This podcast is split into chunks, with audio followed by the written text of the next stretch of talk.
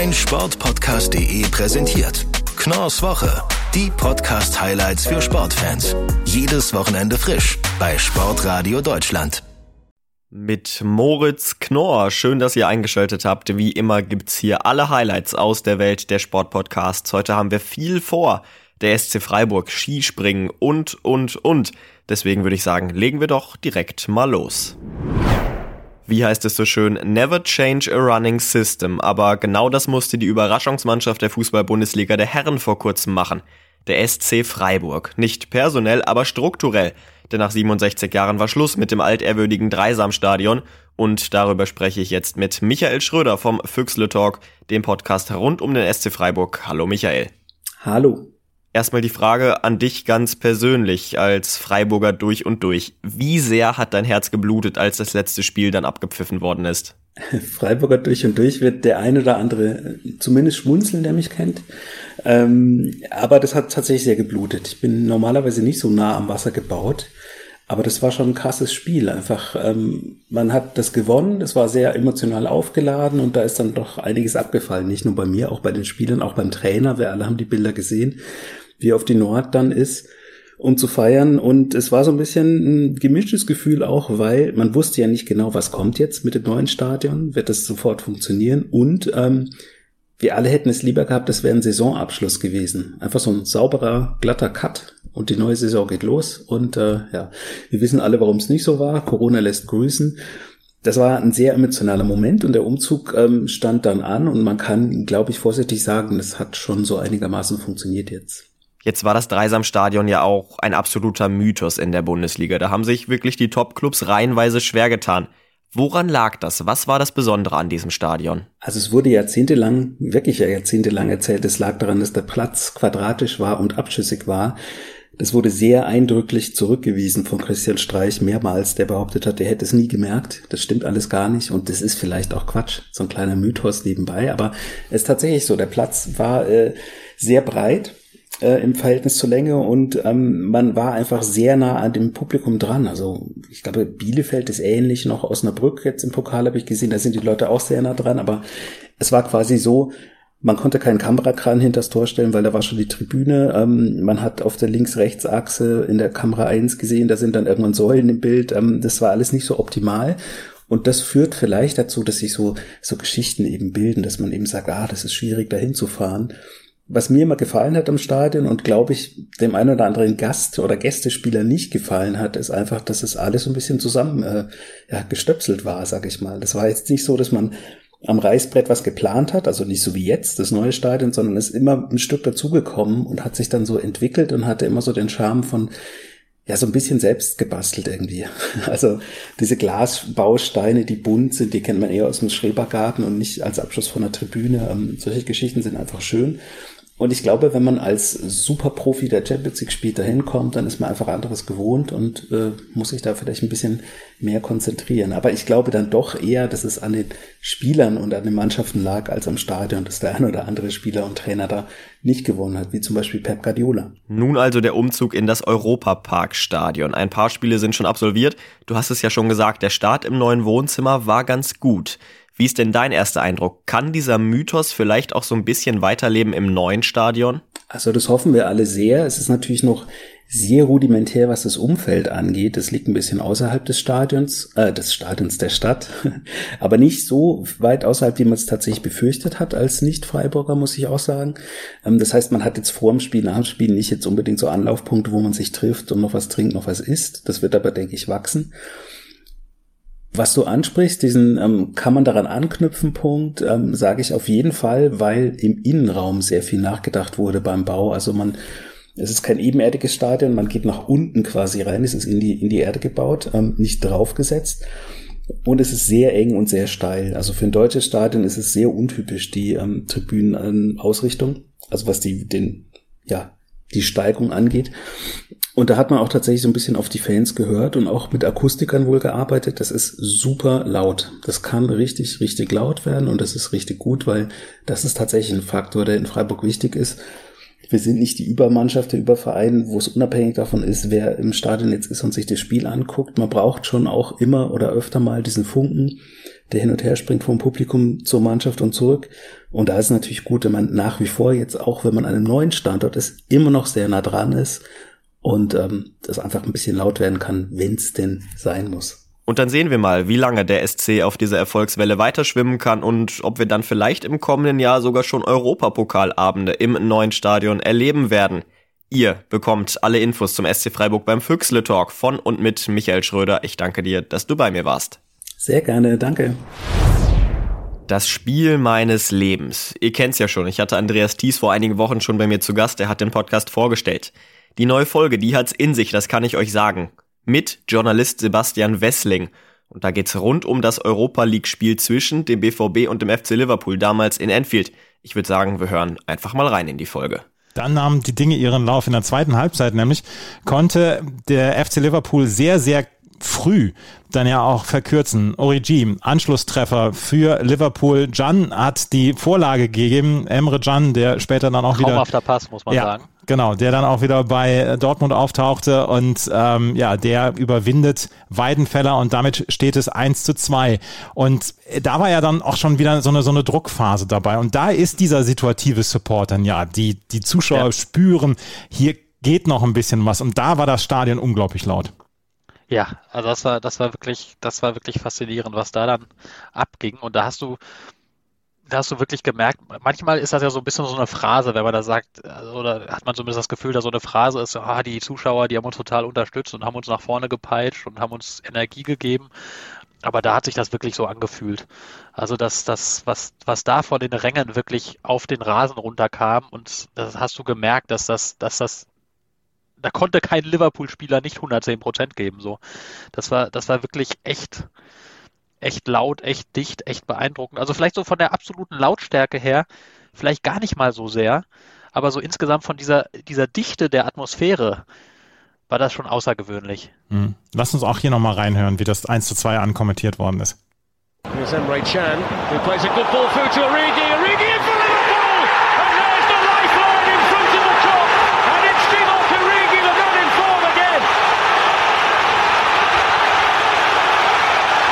Just what Liverpool needed. An early goal in the cop end to give them a bit of belief, and didn't they deserve it? Origi's been brilliant right from minute one. It's great play from Liverpool, passing it through the centre of the pitch. And what a first time ball that is from Emre Can. There is Lifeline in front of the cop. Großartiger Satz, den äh, Darren Fletcher da gesagt hat. Äh, es war diese Lifeline, die da war. Und ja, Marco Reus wollte sie dann elf Minuten später wieder abschneiden.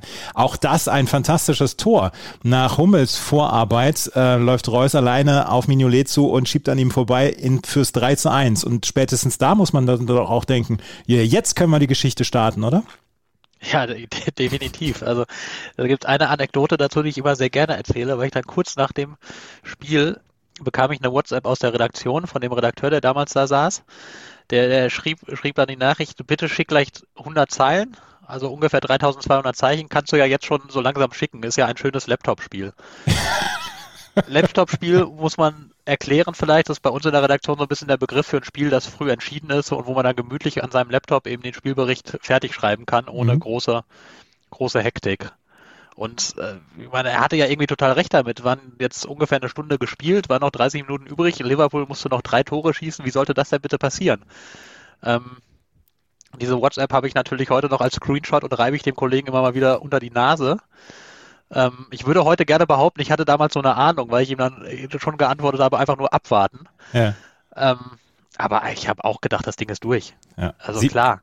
Also was sollte, was sollte denn da schiefgehen? Ja, äh, genau. Wir saßen, genau. Da, wir saßen da auf der Pressetribüne, Klammer auf, die übrigens unfassbar unbequem war, diese Pressetribüne, das muss man auch mal sagen. Das war vor dem Umbau. Und das war, ähm, die hatten einfach auf so, in so eine normale Tribünenreihe, hatten sie so eine, so eine Reihe äh, Tische ja. oder so Pulte reingezogen, einfach über die Sitz, über jede zweite Sitzreihe. Was dazu führte, dass der Abstand unfassbar groß war zwischen dem eigenen Sitz und der und diesem Pult. Man saß immer so nach vorne gebeugt und wie ich da ohne Hexenschuss rausgekommen bin, frage ich mich heute noch, aber das nur am Rande. Und die gesamte Folge zu diesem Spiel hört ihr auf meinsportpodcast.de und überall, wo es Podcasts gibt. Und wir gehen jetzt einmal ganz schnell in die Pause. Und da sind wir auch schon wieder aus der Pause zurück, weiterhin mit Moritz Knorr für euch am Mikrofon. Und jetzt widmen wir uns den dunkelsten Seiten des Sports. Den Seiten, die leider auch immer wieder dazugehören, den Schattenseiten. Und das mache ich mit Benjamin Stroker vom gleichnamigen Podcast Schattenseiten, Skandale und Verbrechen im Sport. Hallo Benjamin. Hallo Moritz und vielen Dank für die Einladung. Ihr seid aus eurer Herbstpause zurück. Am Wochenende jetzt also die zweite Folge der neuen Staffel. Verrat uns mal, um was wird's gehen?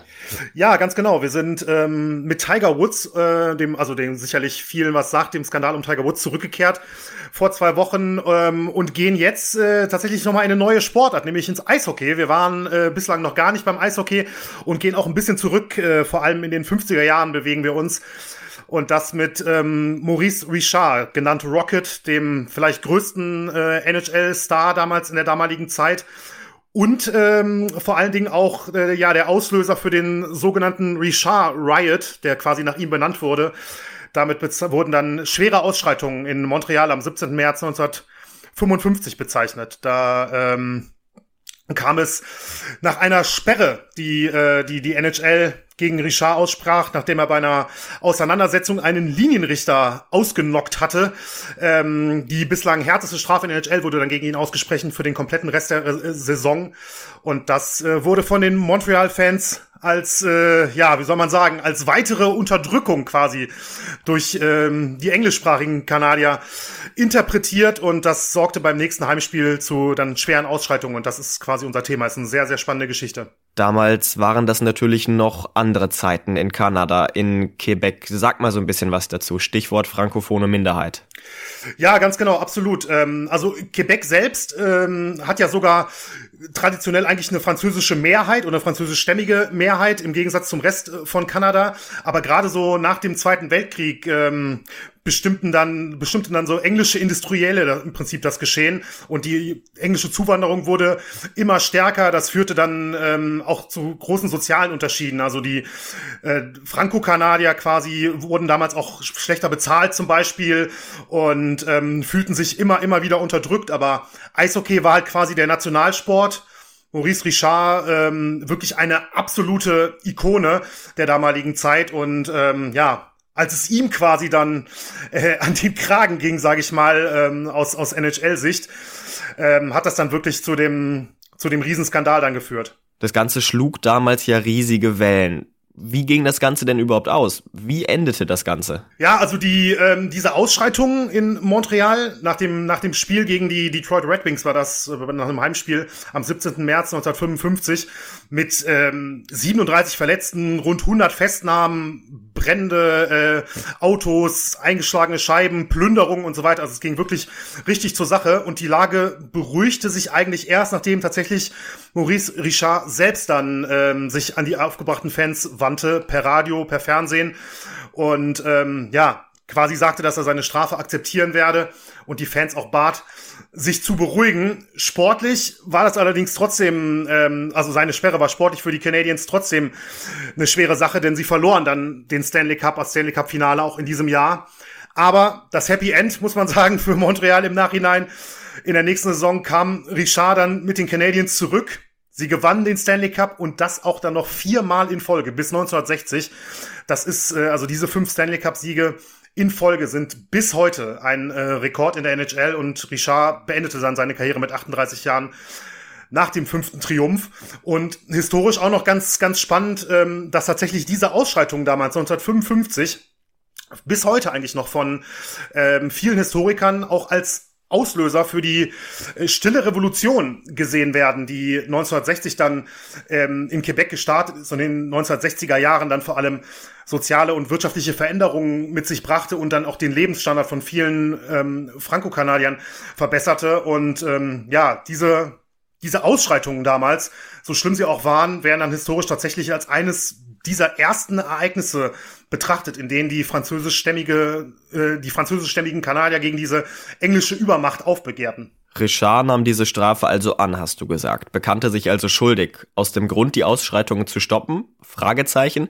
Oder war es wirklich so, dass diese Strafe gerechtfertigt war? Also, ich sag mal, ich habe mich mit dem Thema auch ein bisschen beschäftigt, dann vor allem am Anfang, als ich erstmal dachte, okay, bis zum Ende der Saison inklusive Playoffs. Ähm, man muss allerdings fairerweise sagen, es waren noch drei Saisonspiele übrig. Und wenn man jetzt mal aus heutiger Sicht überlegen würde, in irgendeiner Sportart, egal ob es jetzt Eishockey ist oder vielleicht Fußball oder so, ähm, wenn ein Spieler einen Schiedsrichter oder einen Linienrichter ähm, ausnockt, also wirklich mit, mit dem Schlag quasi bewusstlos äh, schlägt, also das, das würde ja, meiner Meinung nach könnte das eine lebenslange Sperre nach sich ziehen. Und ähm, das wurde auch damals von einigen anderen NHL-Teams auch tatsächlich gefordert. Die NHL war ja damals noch relativ klein. Es gab nur sechs Mannschaften. Und ähm, Richard hat eigentlich, also er hat zu seiner Verteidigung gesagt, in dem ganzen Tohu Wabu auf dem Eis äh, hat er den Linienrichter dann für den Gegenspieler gehalten. Aber ähm, ich weiß nicht, ob er das so wirklich akzeptiert hat oder nicht. Eher so ein bisschen auch dazu gedrängt wurde auch, oder auch gesagt hat, da müssen wir, ähm, da müssen wir hier reagieren. Wer weiß, was das noch für Ausmaße annimmt in, in Montreal. Also schwieriges Thema, gar nicht so einfach zu sagen. Also, ihr hört's schon, eine extrem vielseitige Geschichte. Alle Aspekte und Seiten hört ihr bei Schattenseiten, Skandale und Verbrechen im Sport. Benjamin, ich danke dir, dass du bei mir warst. Vielen Dank, Moritz. Immer gerne.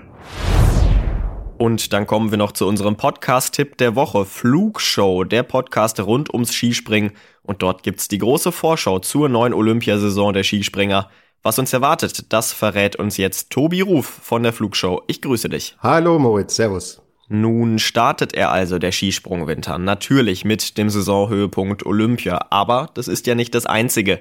Was steht denn sonst noch so auf dem Programm? Auf was können wir uns noch freuen in diesem Winter? Ja, wie schon letzte Saison auch in diesem Jahr wieder ein vollgepackter Winter mit zahlreichen Highlights. Wir haben natürlich zum Jahreswechsel wie in jedem Jahr die vier Schanzentournee. Dann, du hast es angesprochen, kommt Olympia und ja, hinten raus ist schon wieder Skiflug-WM. Skiflug-WM heißt die ganz große Schanze. Wo wird sie in diesem Jahr ausgetragen? Sie ist dieses Jahr in Vickersund in Norwegen. Da werden auch regelmäßig Rekorde Rekorde geflogen. Das heißt natürlich, das wird ein Spektakel zum Saisonende. Und oft ist es so, nach einer olympischen Saison ist dann oft so ein bisschen die Luft draußen. Wird in diesem Jahr nicht der Fall sein, weil eben dieses Highlight ansteht. Und ja, mit Karl Geiger haben wir einen deutschen Titelverteidiger. Die Mannschaft hat bei der letzten Skiflug-WM da Silber geholt. Also da hat das deutsche Team dann auch hinten raus noch viele Aktien im Spiel und ja, wird sicherlich sehr spektakulär und die ganze Saison äh, sie, sie hat natürlich eine Spannung in sich, die jetzt schon irgendwie im Vorfeld auch zu, zu spüren ist. Du hast es gerade angesprochen. Die Luft, sie wird nicht so schnell raus sein. Wie schnell ist sie denn überhaupt drin? Auch hier natürlich die obligatorische Frage, so ein Winter ist lang, die Höhepunkte noch ein bisschen entfernt. Wie fit sind die Sportler jetzt am Anfang der Saison? Ja, also die, die aus Verletzungen kommen, die brauchen natürlich meistens ein bisschen Zeit, um in den Wettkampfrhythmus dann auch zu kommen. Im Skispringen allerdings, das ist nicht vergleichbar jetzt mit Ausdauersportarten zum Beispiel. Man kann im Skispringen nicht gezielt auf Tag X hinarbeiten. Skispringen hängt an so vielen Nuancen, an so vielen Kleinigkeiten, es wäre einfach ein Spiel mit dem Feuer, wenn man sagt, ich mache jetzt erstmal locker und schaue, dass ich zur Tournee fit bin, dann mache ich wieder locker, schaue, dass ich zur Olympia topfit bin. Man muss seine Form finden, sein Flugsystem einfach finden. Und ein, zwei, drei schlechte Sprünge können dich um gefühlt Jahre zurückwerfen. Deswegen geht keiner dieses Risiko ein, der topfit ist. Die wollen alle gut in die Saison reinkommen, sagen auch extrem viele Springer, mit denen wir gesprochen haben jetzt äh, im Sommer. Sie sagen, es ist ganz wichtig, gut reinzukommen, um im Endeffekt auf einem stabilen Flugsystem dann aufbauen zu können. Und ja, also dieser, ja, Tag X, den gibt es im Skispringen in der Regel nicht, nein. Lass uns über Favoriten sprechen. Wir Deutschen, wir warten ja sehnsüchtig auf den ersten Vierschanzentournee-Gesamtsieg seit 2002, seit Sven Hannawald. Macht den Hörerinnen und Hörern vielleicht mal so ein bisschen Hoffnung. Warum klappt es in diesem Jahr mit dem Gesamtsieg? Die Hoffnung sind zwei Namen. Es ist einmal Karl Geiger, der jetzt mit einem zweiten Platz, mit einem dritten Platz bei der Tournee ja, da natürlich schon dran war. Und Markus Eisenbichler ist die, der zweite Name, den ich da noch mit in den Ring werfe. Auch Markus, wenn er sehr gut reinkommt, kann bei der Vier-Schanzentournee mit den Schanzen, die ihm eigentlich auch liegen, eine gewichtige Rolle mitspielen. Karl Geiger ist jetzt äh, deutscher Meister geworden.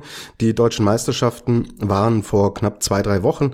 Da hat er wirklich souverän den Titel geholt und gezeigt, dass er jetzt schon in einer erstaunlich guten Frühform ist und wenn er die konservieren kann und dann bei einer Tournee muss natürlich alles passen, dann ist er mein, meiner Meinung nach auch der erste Anwärter aus deutscher Sicht, der da vielleicht endlich wieder diesen goldenen Adler nach 20 Jahren wieder nach Deutschland holen kann. Aber Moritz, die Konkurrenz, die hat's in sich und die ist zahlreich vertreten. Kommen wir zu Olympia. Wir haben ja bei vielen anderen Sportarten im Februar die Situation, dass die Sportlerinnen und Sportler noch gar keine Erfahrung mit der Anlage gemacht haben. Wie sieht das im Skispringen aus? Kennen die Athletinnen und Athleten die Schanze überhaupt schon? Nein, kennen sie nicht. Letzte Saison hätte tatsächlich dieser Test-Weltcup dann auch sein sollen. Der ist Corona zum Opfer gefallen. Und jetzt fährt man dorthin und kennt die Schanze nicht. Und was hm, das ja, große Fragezeichen ist, ist die Höhenlage. Wir bewegen uns knapp 1700 Meter über dem Meeresspiegel in Zhangjiakou, wo die Events bei Olympia stattfinden werden. Das kennt man so aus dem Weltcup nicht. Courchevel ist somit das höchste, was wir haben im Kalender mit knapp 1300 Metern. Also wir sind deutlich höher. Die Schanze ist nicht bekannt. Man wird jetzt Daten generieren, also die nordischen Kombinierer und die Skispringer im Kontinentalcup, also die zweite Liga des Skispringens, die machen dort Wettkämpfe. Da werden Daten erhoben, aber letztlich der Sport findet nicht in der Theorie und anhand von Daten statt, sondern dann wirklich auf den Schanzen und das macht es sehr, sehr spannend, aber für alle gleich. Also, bei einer Sache können wir uns sicher sein. Es wird nicht nur ein extrem spannender Winter, sondern auch ein Winter voller Highlights. Und ihr bekommt wie immer natürlich alle Infos zum Skisprung-Weltcup bei der Flugshow. Tobi, ich danke dir, dass du bei mir warst. Danke dir. Und dann sind wir auch schon wieder am Ende der heutigen Sendung angelangt. Ich danke euch wie immer fürs Zuhören. Ich hoffe, ihr schaltet auch in der nächsten Woche wieder ein zu Knorrs Woche, den Podcast-Highlights aus der Welt des Sports. Ich bin raus. Bis nächste Woche und ciao. Mein Sportpodcast.de präsentiert Knorrs Woche. Die Podcast-Highlights für Sportfans. Jedes Wochenende frisch bei Sportradio Deutschland.